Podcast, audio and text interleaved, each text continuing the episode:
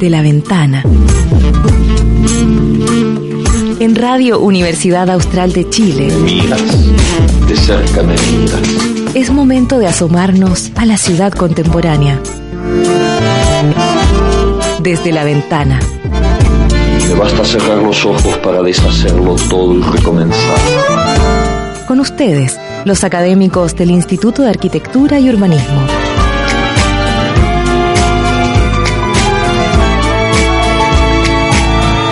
Siento temblar contra mí como una luna en el agua. Hola, acá estamos de vuelta en Desde la Ventana, el programa radial del Instituto de Arquitectura y Urbanismo. Y hoy día no estoy sola como académica del instituto, además estoy con Emil Osorio, colega y amigo. ¿Cómo estás, Emil? Hola, hola Caro, gracias por invitarme nuevamente. Sí, gracias por venir. Tú ya eres casi como dueño de casa. Sí. Em, Te ha tocado venir varias veces ya. sí, ya sirvo el café, hago los sándwiches. Hago todo, claro, hago de todo un poco, como, como todos nomás. po. Sí.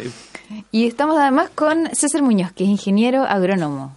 ¿Cómo estás, César? Bien, bien, bien. Agradecido por la invitación y espero que, que sea de provecho para De- el programa y para todos. De todas maneras, vienen acá porque vienen a contarnos de un proyecto bastante increíble en el que están trabajando, que se llama eh, Programa de Innovación, eh, a ver, espera, ayúdenme, que es de la Fundación para la Innovación Agraria, ¿cierto?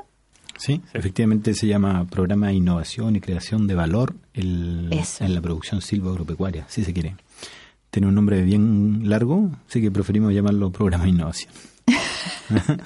es bien, Sí. bien complejo, sí. Y en realidad es bien largo el nombre porque también es súper complejo, lo que conversábamos antes eh, de entrar al programa. De hecho, me gustaría que contaran un poco de qué se trata, porque este es un proyecto que es un proyecto que involucra a muchos académicos de la universidad, es un proyecto que está involucra un gran territorio extendido, no solamente Valdivia, eh, tiene aspectos de innovación, de diseño, de investigación, de trabajo en terreno.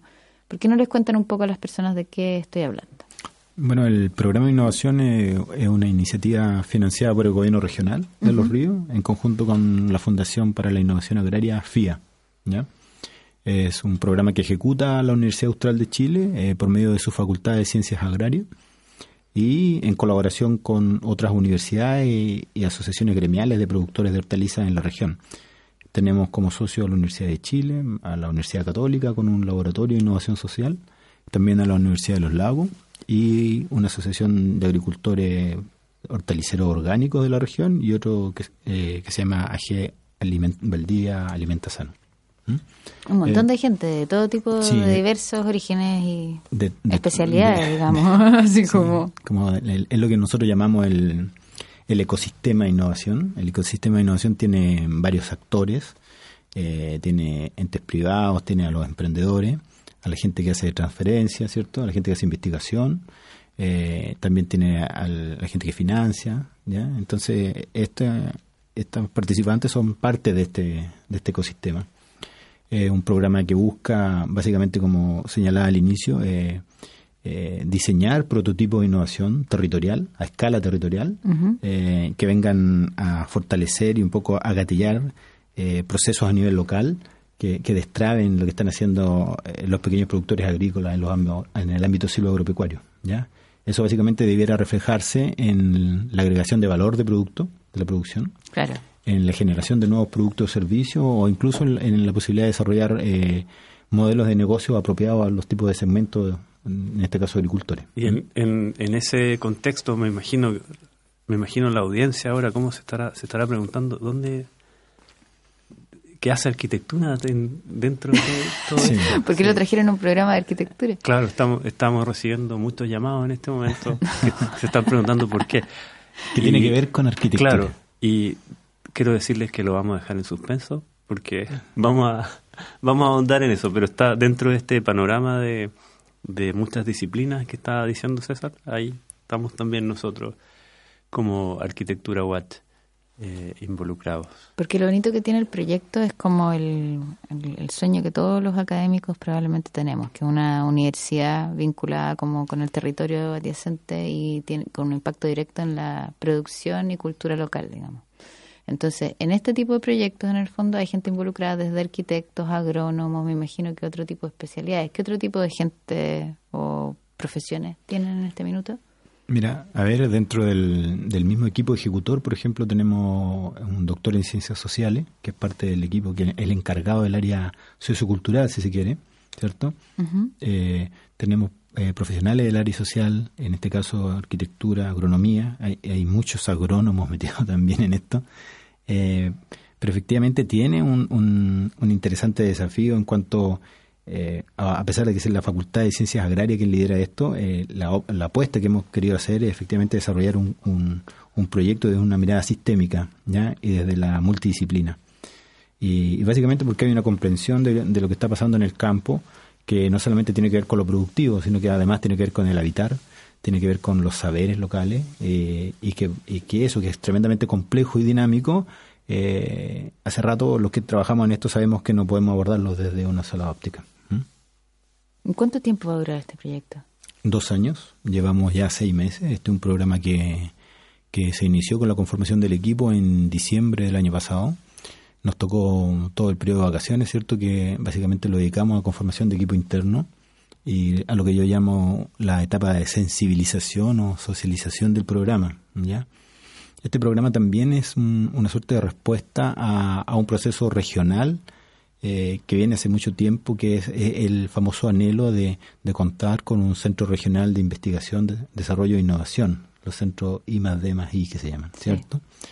Eh, y que efectivamente eh, también eh, a título muy personal creo que, que responde en gran medida a la rebeldía que tienen la, las regiones nuevas, que dicen, mira, eh, es importante para nosotros con, contar con un centro de, regional de investigación, pero más importante que eso es que ese, ese proceso y ese centro seamos capaces de construirlo desde acá. ¿ya? Uh -huh. efectivamente nos interesa, pero nos interesa desarrollarlo desde los conocimientos locales, desde los actores locales, eh, para que efectivamente puedan lograr eso que tú señalabas al inicio, que, que es lograr eh, efectos reales en los habitantes. ¿ya? Es decir, dejar de hacer investigación eh, en la estratosfera, sino que efectivamente con, con lo que nosotros llamamos con los pies en el barro. Que no hay que aclarar que por lo menos yo no tengo nada en contra de la investigación en la estratosfera. A mí me parece fantástica. Lo que pasa es que en, en, en la universidad tiene que haber de todo en el fondo. Tiene que haber investigación que sea súper abstracta y que tendrá una bajada después de 30, 40 años eventualmente a la industria y al desarrollo e innovación. Y otra que tiene que estar más puesta como con las patas en el barro. Y, y, y, además que el, el como el objetivo no solamente impacta en, en, en, en la población, sino que también tiene, hay, hay como, eh, hay también como un, el, el, aparato público también de alguna manera se ve impactado, no es, no es, es como que vas, vas para allá, vas para, trabajas con, con, con los habitantes, con, con la sabiduría local, pero también trabajas con, con las dinámicas públicas. Eso, eso es bien, bien interesante también, no, no es no es, no es que trabajas con un tipo de actor nomás. Eh, en, claro, es transversal en, en, el, en el territorio. Sí. ¿Y cuáles son las ciudades con las cuales están trabajando en este minuto? Mira, este este programa es regional, eh, pero básicamente lo que hace es focalizar su el, la posibilidad de, de, desarrollar territorialmente este prototipo de innovación en las comunas de Mafil, Lanco y Mariquina. Perfecto. Ahí están nuestros, comillas, sujetos de atención, nuestros beneficiarios, si se quiere. ¿Y cómo hicieron el levantamiento de estos beneficiarios? ¿Cómo los identificaron? ¿Son un tema de cercanía? ¿Han trabajado con ellos antes? ¿Tenían información de que se necesitaba No, básicamente apoyo? esto viene definido en la base de licitación que plantea ya. el gobierno regional en, en la propuesta, ¿cierto? Eh, como un territorio donde efectivamente nosotros eh, pudiésemos prototipar eh, eh, estos temas de innovación y que luego puedan escalar al nivel regional, ¿ya? Eh, trabajamos directamente con agricultores eh, pequeños y medianos. Yeah. La, la, mayoría de ellos son usuarios de INDAP y yeah. en consecuencia eh, el, el, actor directo es INDAP. Eh, son los equipos profesionales territoriales que están en las comunas como asesores permanentes de estos agricultores, que son la gente de Provesal y BDTI, y eh, por consecuencia lógica también son los municipios. ¿ya? Entonces ahí lo que logramos hacer es un, un interesante y desafiante equipo, gran equipo, equipo de trabajo, eh, que nosotros llamamos el núcleo colaborativo. ¿no? Y con ello, a través de ello, eh, hacemos las pegas con los campesinos. ¿no? Nosotros eh, como equipo ejecutor no trabajamos directamente prestando asesoría a los campesinos, sino que nos valemos un poco de, de, estos equipos ya desplegados en el territorio. Y aprovechamos y tratamos de hacer, como siempre lo hemos propuesto, un complemento a las acciones que ellos ya desarrollan desde la asesoría técnica. Uy, qué increíble. Entonces, en realidad, ocupan las herramientas de la mejor manera posible, porque están ocupando las personas que conocen su territorio, que conocen a la gente que efectivamente tiene las necesidades. Efectivamente, ese es un, un poco, mm, creo yo que el sello que tiene este programa, eh, también eh, un poco la, respuesta también a la gran convocatoria que tenemos. Nosotros tenemos muy buena convocatoria en, la, en las actividades que hacemos directamente con agricultores.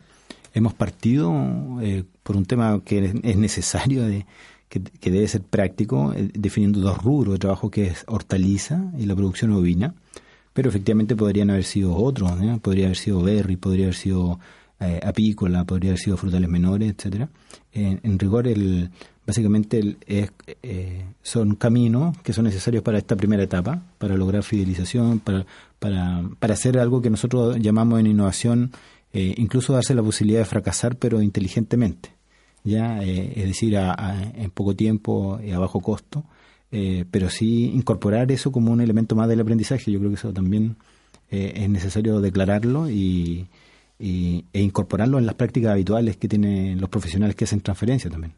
Y, el equipo cerrado, digamos, el equipo que está llevando el proyecto, ¿cuántas personas son? El equipo nuclear, es el chiquitito, el, el equipo ejecutivo está compuesto por cinco profesionales, lo lidera Carolina Lizana, que es ingeniero agrónomo también, eh, prodecana de la facultad. Eh, ella es la coordinadora, ¿eh? ella es como la jefa y la, la coordinadora en términos de representación con FIA y gobierno regional. Luego estoy yo como gerente del programa, Carlos Martínez, que es un colega ingeniero agrónomo también, como encargado del área técnico-económica. Eh, Ítalo Carrera, que es asistente social y doctor en ciencias sociales, que es el encargado del área sociocultural.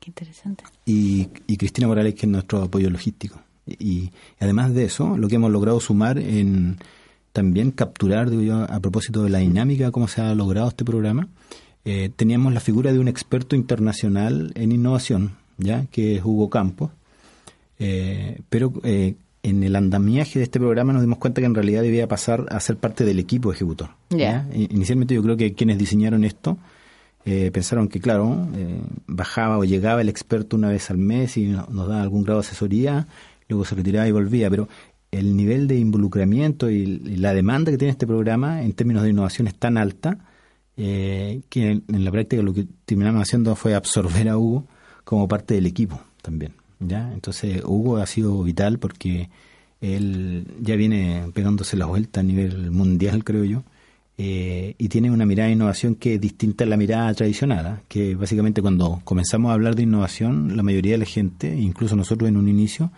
eh, tendemos a asociarlo a, la innovación tecnológica. Claro. Y lo que estamos apostando aquí es, una entrada diferente que tiene que ver con, las emociones, con los sentimientos y con lo que nosotros llamamos a hacerse cargo del dolor de las personas. ¿ya? Efectivamente que, que es un dolor que no es físico, sino que básicamente tiene que ver con con problematizar aquello que hoy está siendo un obstaculizador para el desarrollo de estos productores agrícolas. Y la innovación sería identificar aquellas pequeñas dificultades y transformarlas en oportunidades. Por un lado, claro, y que efectivamente aquello que moviliza eh, y que luego va a permitir que eh, esa solución que puede llegar, por ejemplo, desde la tecnología, eh, en la práctica logre ser adoptada por el habitante, ya, porque la innovación que no, no es adoptada no sirve de nada no, es sostenible. Claro, y, nada, mejor, nada mejor que, que eh, pavimentar ese camino a la innovación que eh, trabajando con la persona que la, va, que la va a poner en práctica. Y desde el inicio, ¿no? Desde el inicio, exactamente. Yo creo que ese es un buen desafío, decir, mira, va, básicamente en algún momento partimos haciendo lo que llamamos un workshop con productores hortaliceros y ovinos y, hicimos cinco grandes preguntas, ¿ya? Y, pero una de las preguntas fue eh, ¿qué efectivamente hoy está obstaculizando que usted pueda agregar valor a su producción de hortaliza? Eh, ¿ya? ¿Cuál es la piedra que hoy tiene usted que le impide agregar valor a su producción ovina? Y básicamente lo que estamos haciendo ahí es preguntando por ese dolor. ¿ya? Eh, y eso, ese dolor que aparece ahí, básicamente luego es el desafío que tenemos nosotros. ¿Y qué tipo de respuestas recibidas? Para darle ejemplo a la gente que nos está escuchando. Por ejemplo, este el tema de comercialización, la, el- la, agregación, la agregación de valor, la, la valorización de mi producto como natural.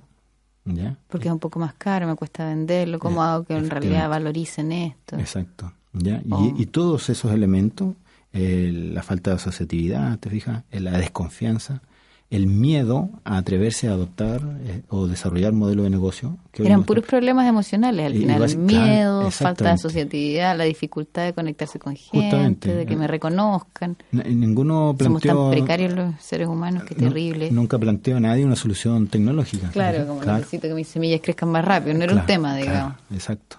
¿ya? Y eso te, te da una oportunidad enorme de decir, ya pues, eh, el foco de este trabajo tiene que, tiene que ver con los sujetos. ¿ah?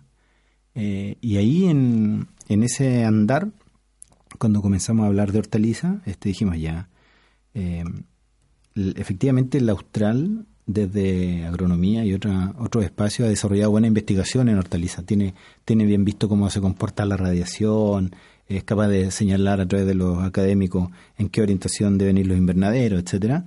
Eh, pero la la- el desafío tiene que ver con cómo eso es capaz de conversar con el productor.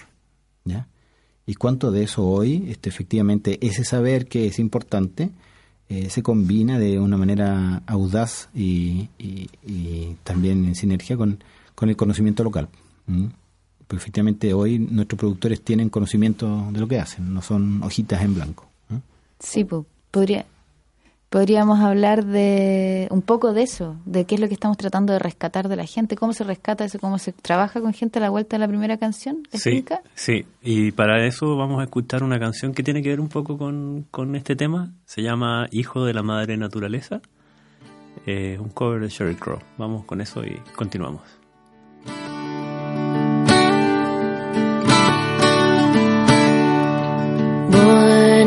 A poor young country boy, Mother Nature's son.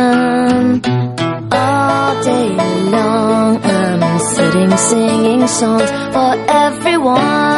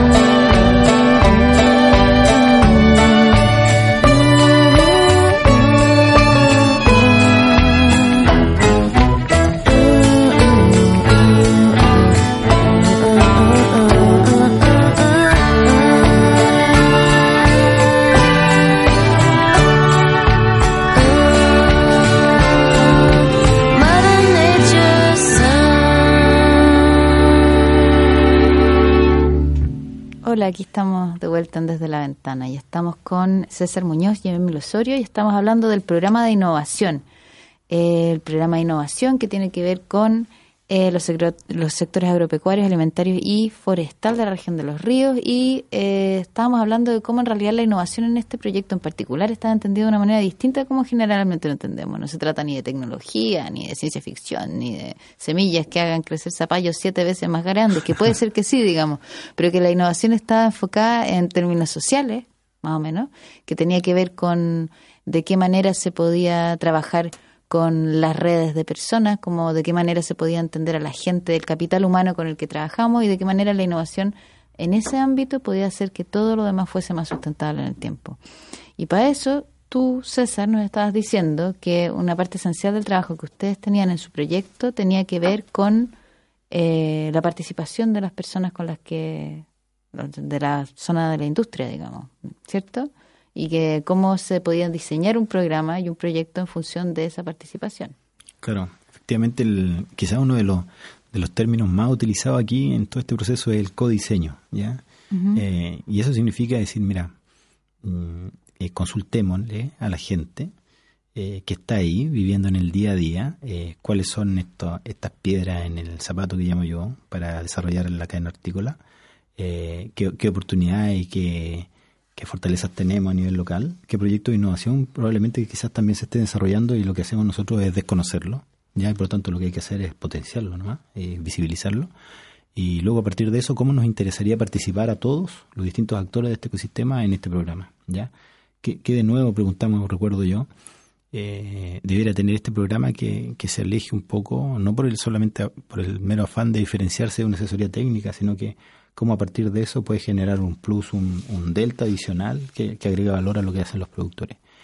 Y en eso, eh, en particular sobre los rubros ovino y hortaliza, lo que hicimos fue eh, hacer partícipe y lo que estamos haciendo es preguntarle a la gente, bueno, eh, ¿por dónde partimos en el tema hortaliza? Y, una de las propuestas iniciales de proyecto decía relación con la posibilidad de diseñar eh, a nivel regional este un prototipo de invernadero que efectivamente recoja las particularidades de esta región. ¿ya? Eh, y eso significa eh, el conocimiento local de respecto de cómo hoy estamos haciendo producción de hortaliza, qué estamos haciendo hoy en construcción de invernadero, eh, cuáles son los resultados que estos productores hoy tienen y cuáles son los criterios o elementos que están determinando que, se- determinando que sean esos invernaderos y no otros. ¿ya? Y que por lo tanto van, van a, básicamente van a ser las llaves o las claves que te van a permitir a ti decir, ya, eh, por aquí pasan los elementos de, eh, de adopción. ¿ya?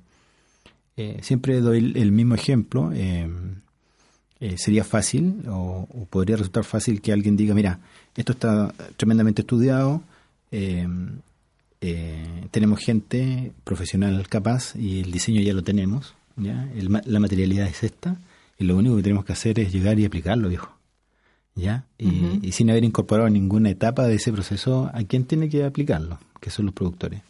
Entonces ahí veo interesante el rol que nosotros cumplimos en términos de decir, ya, muy bien, eh, detrás de eso lo que hay es investigación, es conocimiento, pero la pega que nos toca hacer es ver cómo ese conocimiento es capaz de cruzar la calle y conversar con el conocimiento local, ¿ya? Que básicamente es donde nosotros debiéramos ver el resultado de ese trabajo, ¿ya? O sea, finalmente todo lo que estamos haciendo aquí tiene que ver con la mejora en la calidad de vida de nuestros habitantes, no otra cosa. No, no queremos eh, armar, eh, levantar elefantes blancos para que luego no sean utilizados, no, no es el fin.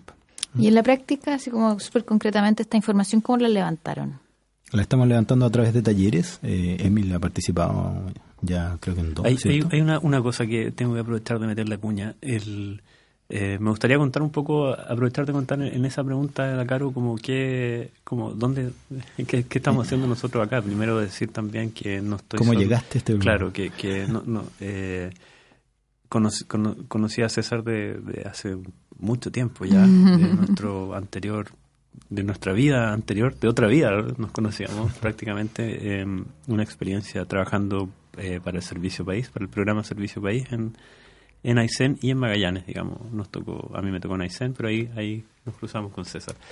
Eh, pero más allá de contar eh, lo personal, que era importante saber también que nos conocíamos, eh, esto de los talleres es súper importante porque en el fondo, si bien la invitación eh, a arquitectura, a la disciplina, tiene que ver con el- la posibilidad de construir, la posibilidad de diseñar y con esto mejorar los prototipos de, que, involucran la producción de hortalizas, eh, el formato mismo de la metodología de los talleres, de la, del nivel de participación, permite incluso cuestionarse, eh, esto lo digo a título personal, cuestionarse si la solución son los invernaderos en sí mismos, si, si es- es la solución.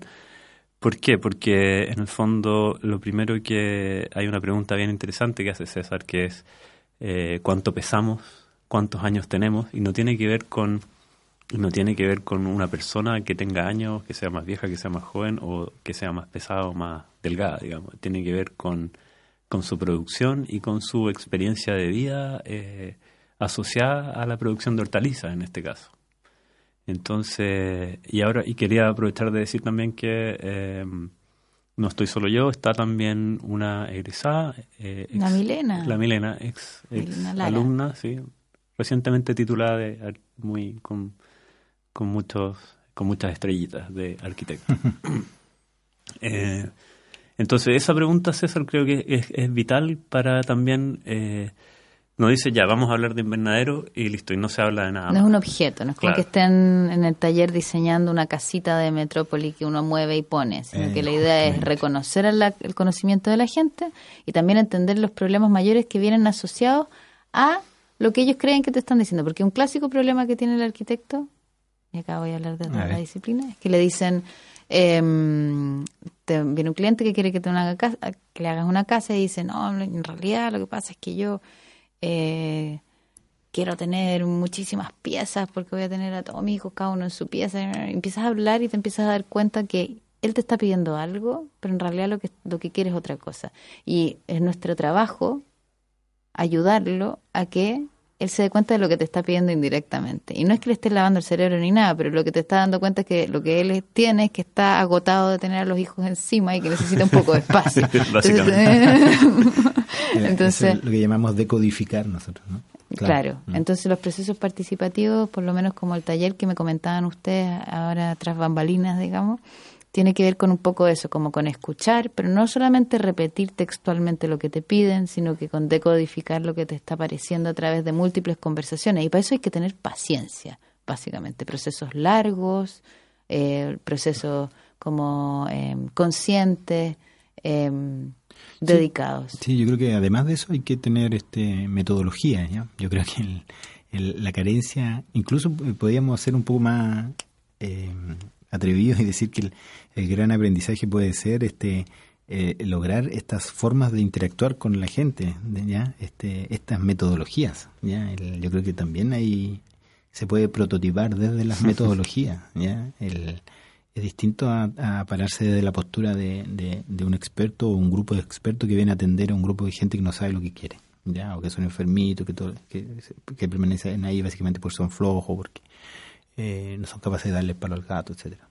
Eh, entender eh, que todos aportamos desde nuestros distintos espacios, vereda, que a partir de desde la investigación, desde la vida, eh, desde la experiencia, desde mi rol como asesor, desde mi rol como emprendedor, de mi rol como financista, de mi rol como ejecutor de políticas públicas, en el caso de funcionario INDAP, todos tenemos algo que aportar a este proyecto que es colaborativo y que la medida que seamos capaces de conversarlo eh, y, y llegar a acuerdo, esto siempre va a sumar. Yo siempre digo eso. Entonces, ese es un interesante desafío, porque al final del día eso es un, es un desafío de liderazgo, no es otra cosa.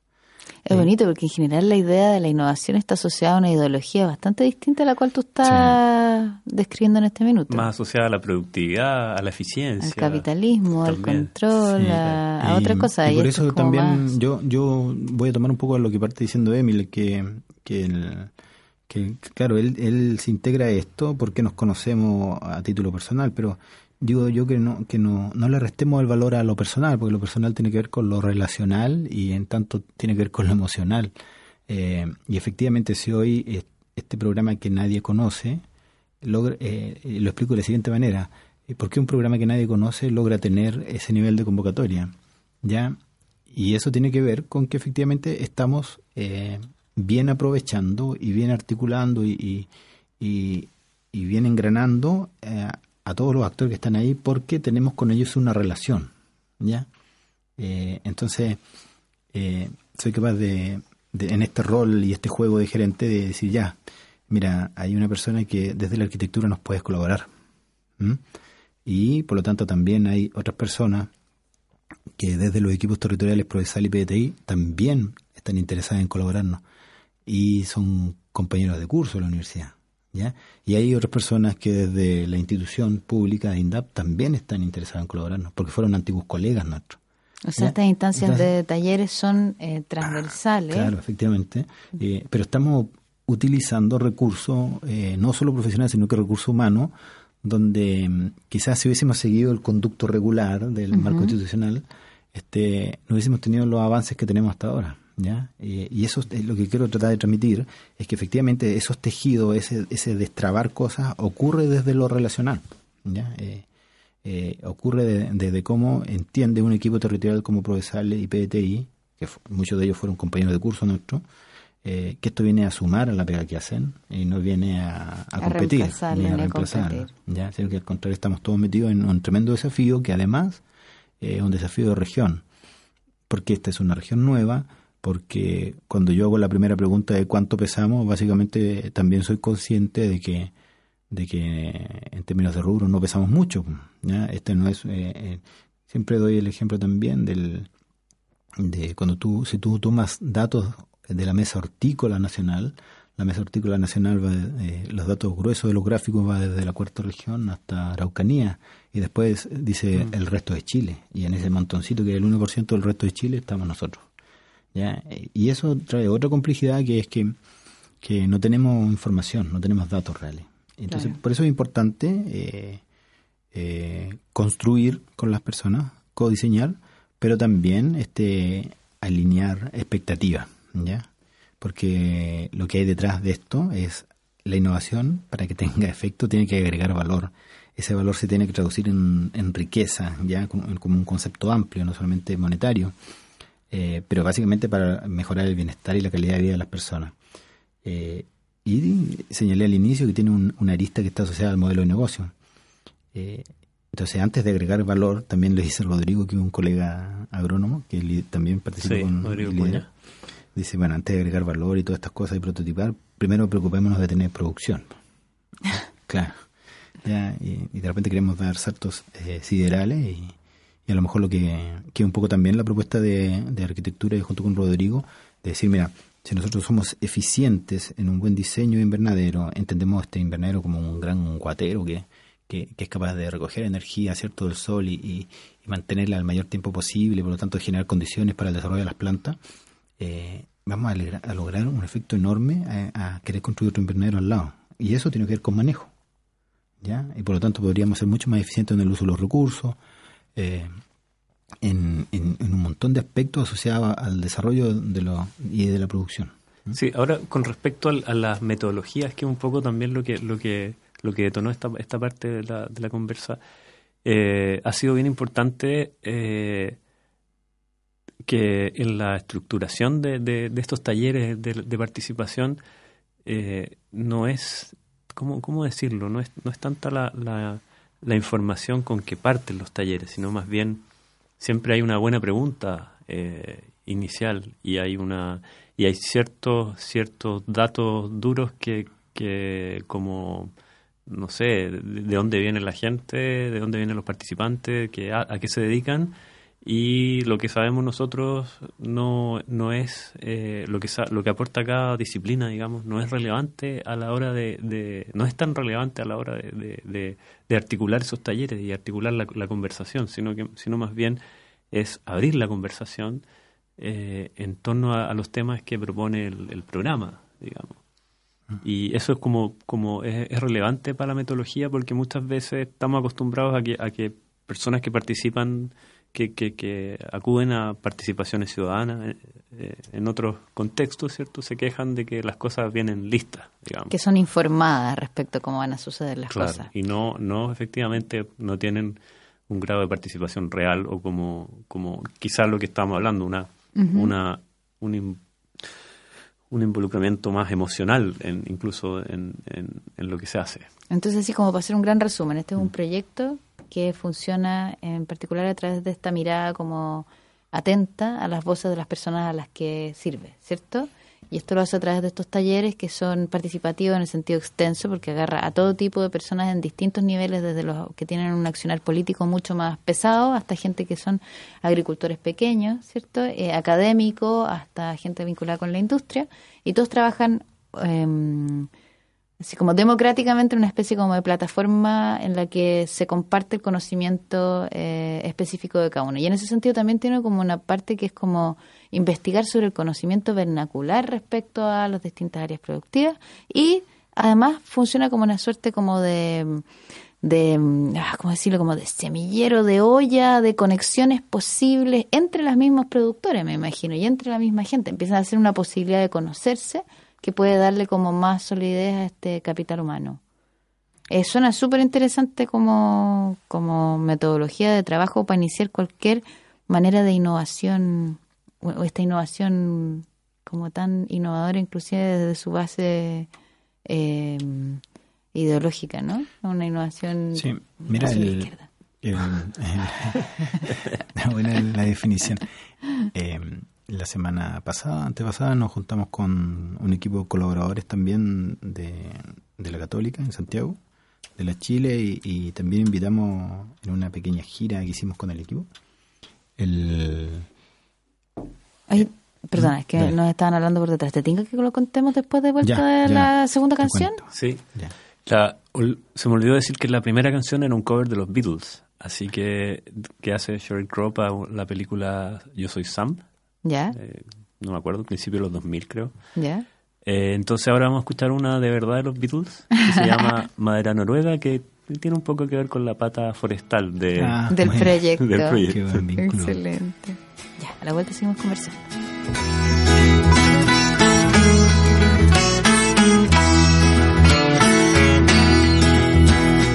I once had a girl, or should I say,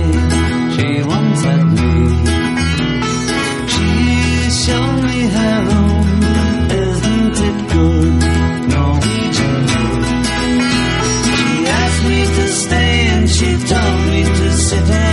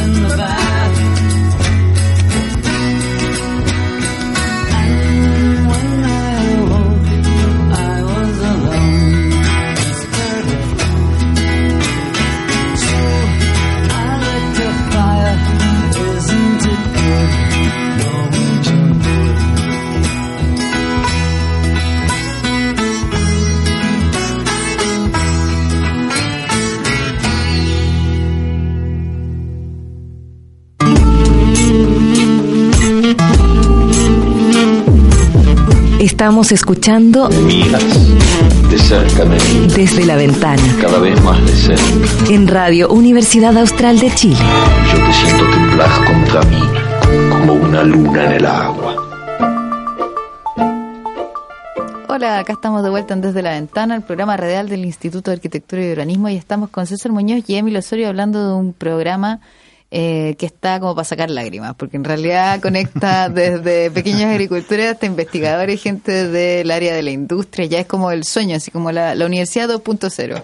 Y más encima, desde una perspectiva que a mí me parece, me parece así como eh, profundamente acertada, una visión de la innovación que no tiene que ver como con el desarrollo y el capital solamente, sino que también tiene que ver con generar redes y fortalecer a las personas que viven en nuestra región, a lo que a lo que hacemos, para que queramos lo que hacemos y para que nos sintamos parte de algo más grande. Así que Bueno, gracias, ¿ah? Gracias por estar haciendo Ah, esta tremenda pega. Ojalá que les resulte. Sí, gracias a ti, puede poder este, comenzar a, a darla a conocer y, no, bien, felices nosotros. Es un trabajo que, que, que al menos lo que estamos ahí eh, siempre quisimos tener, entonces lo hacemos con, con todo el cariño del mundo y poniendo también a disposición de este trabajo todo el conocimiento y las pegas previas que hemos hecho. Ya, yo creo que eso también ayuda bastante. Eh, les, les les estaba comentando antes de ir al, al tema musical eh, que, incluso estamos en esa discusión de decir, bueno, este, esta pega que estamos haciendo, eh, ¿a qué se acerca más? Eh, ¿A un modelo, a querer desarrollar un modelo de innovación territorial o, o un modelo de innovación social? ¿ya? Y, y- y es interesante porque mm, básicamente son los resultados del proceso que vamos viviendo. Eh, hay una cosa que es muy práctica, que es, lo que hemos conversado hoy en este programa, que es el trabajo con eh, campesinos y campesinas. ¿ya? Esa, esa es una pega concreta, práctica. Pero hay otro, hay otro esfera de este trabajo que dice en relación con, con que en paralelo además tenemos que ser capaces de lograr una planificación estratégica, tenemos que ser capaces de subir a estos actores en un modelo de gobernanza eh, diferente, ya donde efectivamente ellos, eh, tanto actores y participantes del ecosistema de innovación, efectivamente lleguen en- a través de un proceso formativo a hacerse cargo de liderar esto. ¿ya? Y eso me parece a mí tan o más desafiante que lo anterior. ¿ya? Eh, eh, cómo a partir de eso también eh, conformamos un, lo que nosotros llamamos un núcleo colaborativo que permita sostener este programa. Eh, y, ahí este, este nexo, este vínculo que, que hemos eh, iniciado ya en desarrollo con arquitectura a mí me parece vital. O sea, es como decir, mira, epa, eh, la universidad es capaz de, de establecer vínculos con otras universidades, lo cual ya es desafiante. Eh, y bueno, y, de la misma forma tiene la, el desafío de establecer vínculos interescuela. po. O sea, Obvio. es, es obvio. Se tendría cierto. que- era- El- el- era- el- el primer núcleo que tiene que fortalecer es decir, bueno, pongamos aquí a disposición el conocimiento que hay desde arquitectura, desde agronomía, de veterinaria, desde la antropología, no sé. Lo está, lo ¿Ah? está gritando, sí, en el fondo. Y, y es re interesante porque eh, en ese sentido, en- para la escuela de arquitectura o para, para un, por ejemplo, para un, un arquitecto salido del- de, la UAT, hay un, hay un enfoque que siempre hemos querido darle que tiene que ver con varias cosas, pero principalmente con eh, eh, la sustentabilidad mirada desde varias dimensiones. Por ejemplo, dos de esas dimensiones tienen que ver con, con la eficiencia energética y otra con eh, el contexto social. Y son esos dos temas justamente que ahora que, que aprovecho de contar también a la audiencia, que en el fondo estamos eh, de alguna manera abordando con el, el, el proyecto de los invernaderos, digamos, la parte de los invernaderos que es solamente una parte de este gran proyecto, pero que afortunadamente es la, es la, en, en la donde, donde nos empezamos a, coordinar con, con, con la gente de agronomía, en este caso. Y, y, y bueno, eso es, es como, eh, lo, lo dejo como, lo dejo, lo dejo tirado porque quizás es parte de la siguiente conversación, pero hay, hay mucho hay mucho que hacer ahí con, con la escuela de arquitectura, más allá de, de si es un académico en particular o un egresado, un titulado de, de arquitectura. Es de interés de arquitectura de todas maneras. absolut- absolutamente. Además porque para que la, para la audiencia, para que lo entiendan y para empezar a bajar los ejemplos, ¿ya? Porque en el fondo hemos estado hablando como en abstracto sobre cuál es la idea o la intención del proyecto, después hablamos de cómo se aproxima a la gente a la que está tratando de atender en ese sentido, no con una con, no con una visión ni clientelista ni patriarcal, sino que democrática y a los ojos, digamos, que es una cosa como Uf, qué lindo sería un mundo así aplicado a todo, digamos. Eh, y, y ahora en los casos concretos, parte como de las quejas, lo que tú llamas los pequeños dolores de los agricultores, en el fondo son, son los pequeños dolores de todos nosotros, así que así como son los problemas prácticos, tangibles, en el oficio, digamos. Y en ese, en esa cancha entramos nosotros los arquitectos, los arquitectos del paisaje, ahora que se va a abrir el diplomado en paisaje, por ejemplo, Por ejemplo. um, podría ser un gran aporte desde el Instituto los Urbanistas, la gente que diseña infraestructuras en ingeniería para contenciones de agua, redirección del agua, eh, la gente que está vinculada con cosas como, como ya más de más concretas, ¿cierto? Em, ahí nosotros pasamos a hacer una parte del plan que puede ser súper útil. O sea, yo tengo una oficina de arquitectura que no gano ni uno porque me dedico básicamente a hacer servicio social gracias a que tengo un trabajo en la Universidad Austral. Porque todas mis pagas son al final gratis para gente que necesita eh, asistencia. Y mis trabajos son como, por ejemplo, la sala de, procesam- de procesamiento de sidra de, del pato en Punucapa, por ejemplo, que necesita. Eh, la regularización de la casita de Carlos en, ahí en cerca de la Ánima. Eh, la, la escuelita rural del lago Rupanco va- y que te empecé a dar cuenta que las necesidades de las comunidades tienen que ver con cosas en las que nosotros los arquitectos sí podemos ayudar y que y que pueden no solamente o sea cuando cuando te piden hacer una escuela no se trata solamente de hacer un cajón con sala de clase sino que además si es que tienes una perspectiva sustentable puedes puedes orientarlo de la manera correcta puedes ocupar materiales modulables puedes ocupar materiales que ellos puedan reparar por sí mismos puedes ocupar eh, un sistema de calefacción que sea eh, adecuado espacios, dimensiones, y esas cosas sí las sabemos hacer desde la academia, sí las sabemos pensar como escuela, digamos. Entonces, me imagino que, tanto como los ejemplos que estáis dando yo, ustedes ahora les toca, les tiro la pelota, eh, ¿de qué manera el caso de los invernaderos también puede reproducirse en otras alternativas de proyecto, por ejemplo? ¿Qué otras cosas creen ustedes que... Hay que- una, hay una, bueno, tú lo dijiste ya, pero también, para no sé, o sea, aparte de los invernaderos, eh, hay un tema de la organización del territorio un poco, tiene que ver un poco con, como tú decías, los urbanistas, qué sé yo, los paisajistas, tiene que ver un poco también como eh, el uso que es el, uso del suelo un poco, el eh, que yo, yo lo estoy diciendo como, como arquitecto, pero en realidad César lo tiene claro desde el punto de vista eh, de la agronomía. El, había había un, un, un concepto que ocupó César en el último taller, que fue en... el- ay, ¿dónde fue el último taller? Ya- En Muffin.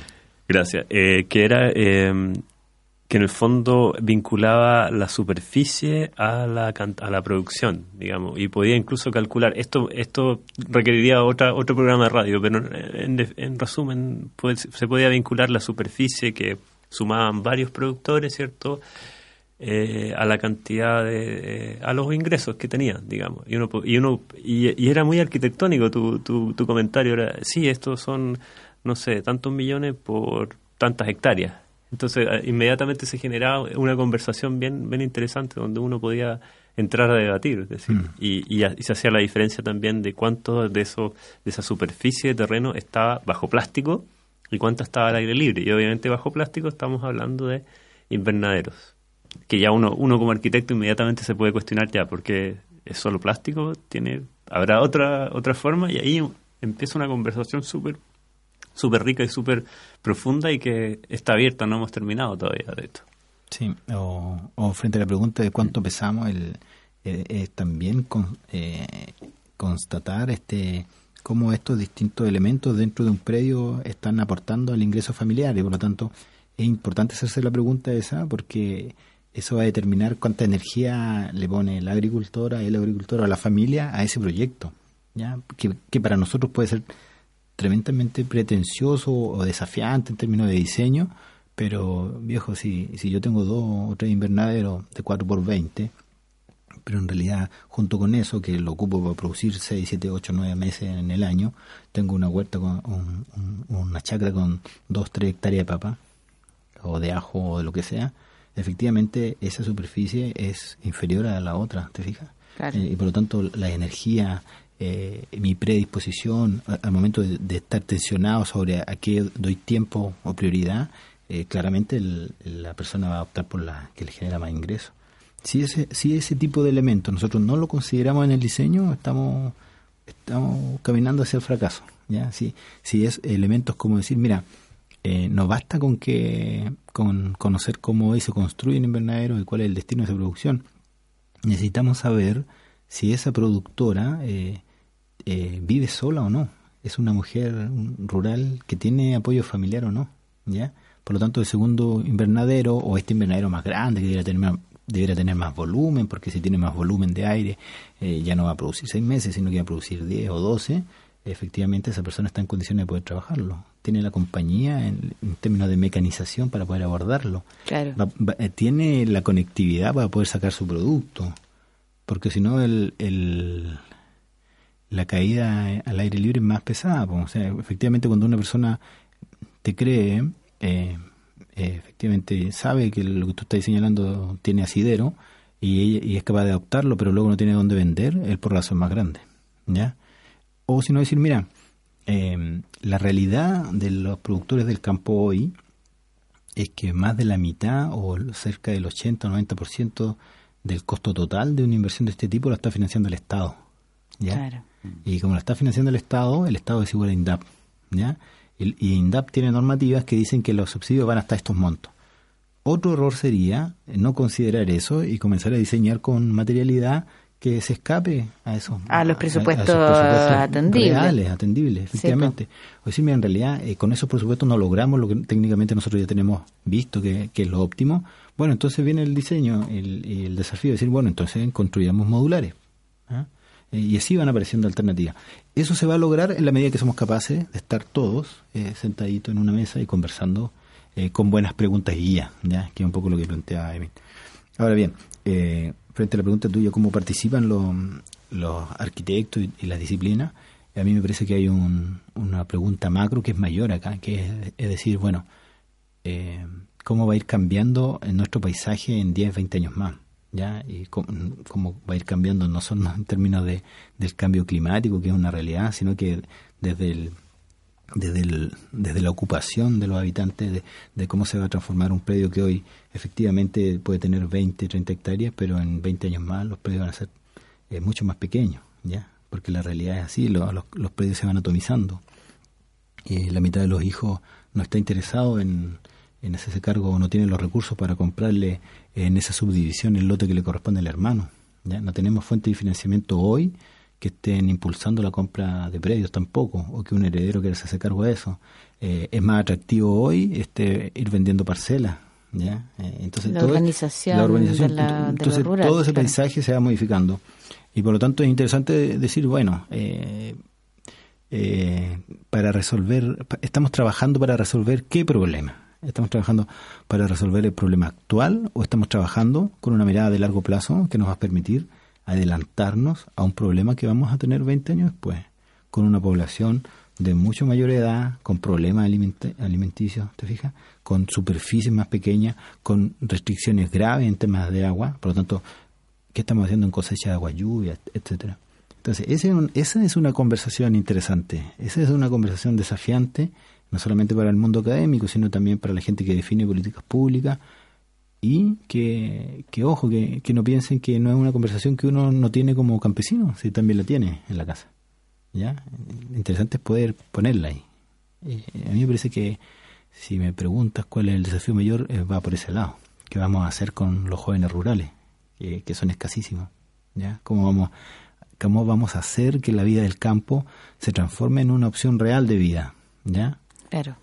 Entonces, hay varias pegas ahí, Emil. Es un tema cultural también. ¿Cierto? Y ahí y, ese- y esa, y esa pregunta se tiene que resolver transdisciplinariamente. Claro.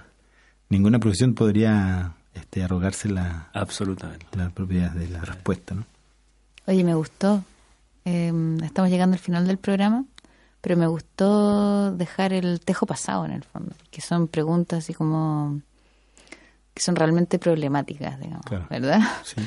Eh, a mí me ha tocado ver cómo dentro de estos últimos tres años que me ha tocado pasear por Valdivia y conocer más gente, eh, ver cómo se ha ido gentrificando la periferia de Valdivia, eh, ver cómo la gente joven que está o los hijos de la gente que vive en los pueblos cercanos o de los asentamientos cercanos, como que ninguno quiere quedarse en el campo. Hay una especie como de, de mm, mala campaña contra la vida en el campo. Claro. Pero también me ha pasado ver gente que vuelve, de alguna manera. Es muy raro porque muchos académicos de la universidad, por ejemplo, deciden volver a, a- a alejarse de la ciudad y tratar de tener una, una vinculación con la producción agrícola, qué sé yo. Entonces, no sé, o sea, lo miras con cara de escepticismo, pero yo creo que pueden haber combinaciones interesantes. Sí, O sea, de todas pu- maneras. sí. pueden haber asociatividades. Em, Yo voy a partir dándole las gracias por haber venido. Encuentro que es súper interesante poder socializar este tipo de proyectos que tienen tan altas ambiciones y que ha logrado como armar equipos de gente tan diversa. También quiero eh, hacer la pregunta, si alguien está interesado en participar en, en tu proyecto, ¿cómo lo puede hacer? Ah, buena, eh, una buena pregunta. Yo creo que el- nosotros nos otorgamos la, eh, digo yo, la, facilidad de, de incorporar a, a actores que sean relevantes en este en este trabajo. Ya, yo creo que una de las pegas, y no, no quise pasar como tan académicamente los objetivos, pero efectivamente uno de los objetivos, y lo planteé, era eh, ser capaces de lograr un buen núcleo colaborativo. Y ese núcleo colaborativo en términos prácticos significa, significa vincularnos y aqu- con aquellos que son capaces de generar convenios, por ejemplo. Cuando tú planteas lo que haces en tu, en tu, en tu pega privada, por decirlo así, este, automáticamente se vino a la cabeza un- una iniciativa que nos planteó el encargado de desarrollo rural de la MUNI de Lanco, por ejemplo. Me dijo, mira, mira César, si, si ustedes necesitan un espacio donde quieran materializar esto, aquí lo tenemos. ¿ya? Tenemos esta escuela, queremos armar una escuela agroecológica eh, y bienvenida las ideas, bienvenida eh, la multidisciplina. Y nosotros dijimos, ya, ok, pero entonces no, no planteemos esta idea solamente como una escuela, porque hoy una de las problemáticas es, por ejemplo, que no tenemos dónde maquilar productos, no tenemos salas de proceso eh, y es muy difícil y que, que, que instalemos salas de proceso pequeñitas en cada uno de los campos, porque por volumen no nos va a dar, por, Claro. por resolución sanitaria tampoco. recursos, claro. Eh, y lo que necesitamos es volver a, a elementos tan básicos como elementos de economía solidaria, de saber cooperarnos. Obvio. ¿ya? Y, y esa, y ese proceso lo puede liderar un municipio. Y si es así, entonces esta escuela, además de ser formativa, diseñémosla para que pueda atender esa, esa problemática. Y esta es parte que antes era la de la cocina donde le dan comida a los niños, Ahora habilitémosla la- para que tenga resolución Ay, sanitaria. ¿eso está funcionando? No, no, está dentro de las ideas del diseño, ¿te fijas? Ahí- Eh, ahí cu- eso es una pega entretenida. claro, frente a la pregunta de cómo podemos participar, yo creo que esos son los espacios donde podemos participar. Ya, pues, Emil, dale. Ahí ya estamos. en eso estamos. Sí. Sí. Entonces, pongámosle que un abogado se le ocurre que quiere participar. Genial. Puede acercarse directo a... Eh, ¿Dónde te encuentran? A la Facultad de Ciencias Agrarias. ¿Ya? Sí. y- Perfecto. Y preguntan por César Muñoz y ya Muñoz está. O Carolina Lizana, que es la coordinadora del programa. Entonces vamos a partir invitando directamente a la comunidad de, académica de la universidad y a todos eh, los exalumnos de la universidad Genial. para que quieran trabajar directamente con el proyecto. Y después pequeños agricultores que de alguna manera estén vinculados o, a- o que hayan escuchado las iniciativas, ¿cómo pueden hacerlo para poder acercarse? Mira, inicialmente el foco son las tres comunas, Mafil, eh. Mariquina y Lanco. Lo estamos canalizando a través de los programas territoriales, Provesal, PDTI y las municipalidades. Y yo creo que también a través de INDAP, ¿ya? Efectivamente, hay espacios de participación donde trabajamos asambleísticamente, digo yo, con 100 personas, ¿ya? Ya. Cuando hablamos de planificación estratégica, de workshop, otras cosas. Y hay otros que son detalles más pequeños, de 20, 30 personas, cuando estamos viendo diseño. Ya, bueno, no necesitamos trabajar con 100 ahí. Eh, pero hay una cosa interesante en la innovación que luego vamos a tener que pasar a una etapa que es prototipar. Y, y en ese prototipar hay que buscar siempre a la gente que es punta de lanza en esto. No todo se empieza. ¿ah? Sí, hay que probar y, y siempre hay gente que tiene más, eh, Sí, que es más sí, aguerrida para sí, eso. como la parte práctica. Sí, efectivamente. ¿Mm? Oye, se me- es que se me han ocurrido 300 posibles personas que te podrían hallar. Está, está la Escuela de Creación Audiovisual. Ahí hay un montón de gente que podrían hacer documentales, levantar Genial. información. Ir construyendo la historia de este Sí, proceso, claro. sistematizarla, ¿te fijas? Tratar de levantar la voz de la Genial. gente que necesita. Pues, ¿qué más? Pucha, es que existe desde... Uf, ya, listo. Entonces, tarea para la casa. Si usted está escuchando el programa y le tinca que alguien podría ayudar en un proyecto que tiene una visión colectiva, que está tratando de levantar eh, redes y generar capital humano, que está tratando de mejorar las condiciones de producción a nivel local, que además está usando inteligencia de la universidad y la está aplicando afuera y que está inteligentemente colaborando con el poder público, no sea flojo y acérquese. Porque esto pasa pocas veces, especialmente en Valdivia. Así que... Toma tu like. eh, toma tu like. Sí, aquí lo tienes, César. Toma mi like. Que les vaya súper bien. Eh, un abrazo a toda la gente que está trabajando con ustedes. Suena súper interesante y espero volver a tenerlos en el programa con resultados más adelante. Ya, felices Gracias, de Pedro. participar nuevamente y gracias por la invitación. Gracias a Emil también por Sí. su trabajo. Gracias, Emil, por participar tú también. Ya, besos, que estén muy bien y nos vemos la próxima semana. Chao. Chao, chao. Chao.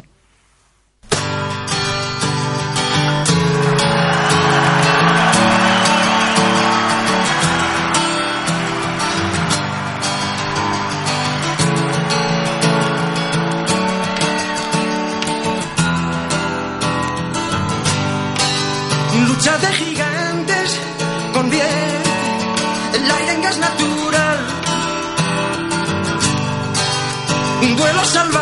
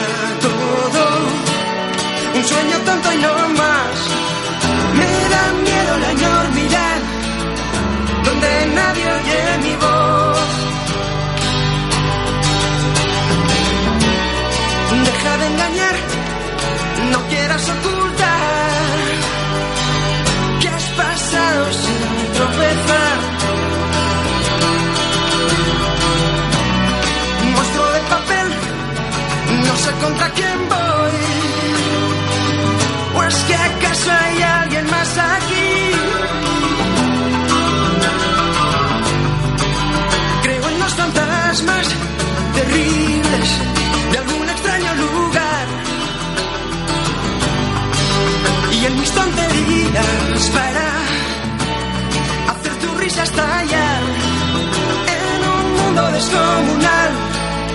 Siento tu fragilidad. Deja de engañar, no quieras ocultar que has pasado sin tropezar. no.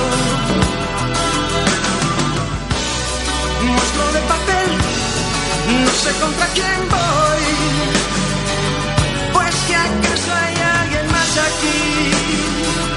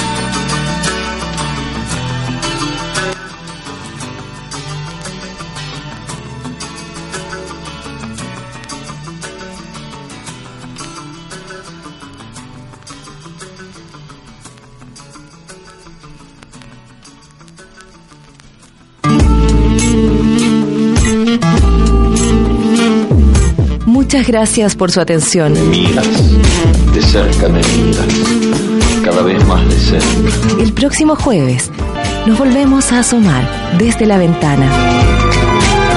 En Radio Universidad Austral de Chile. Yo te siento temblar contra mí, como una luna en el agua.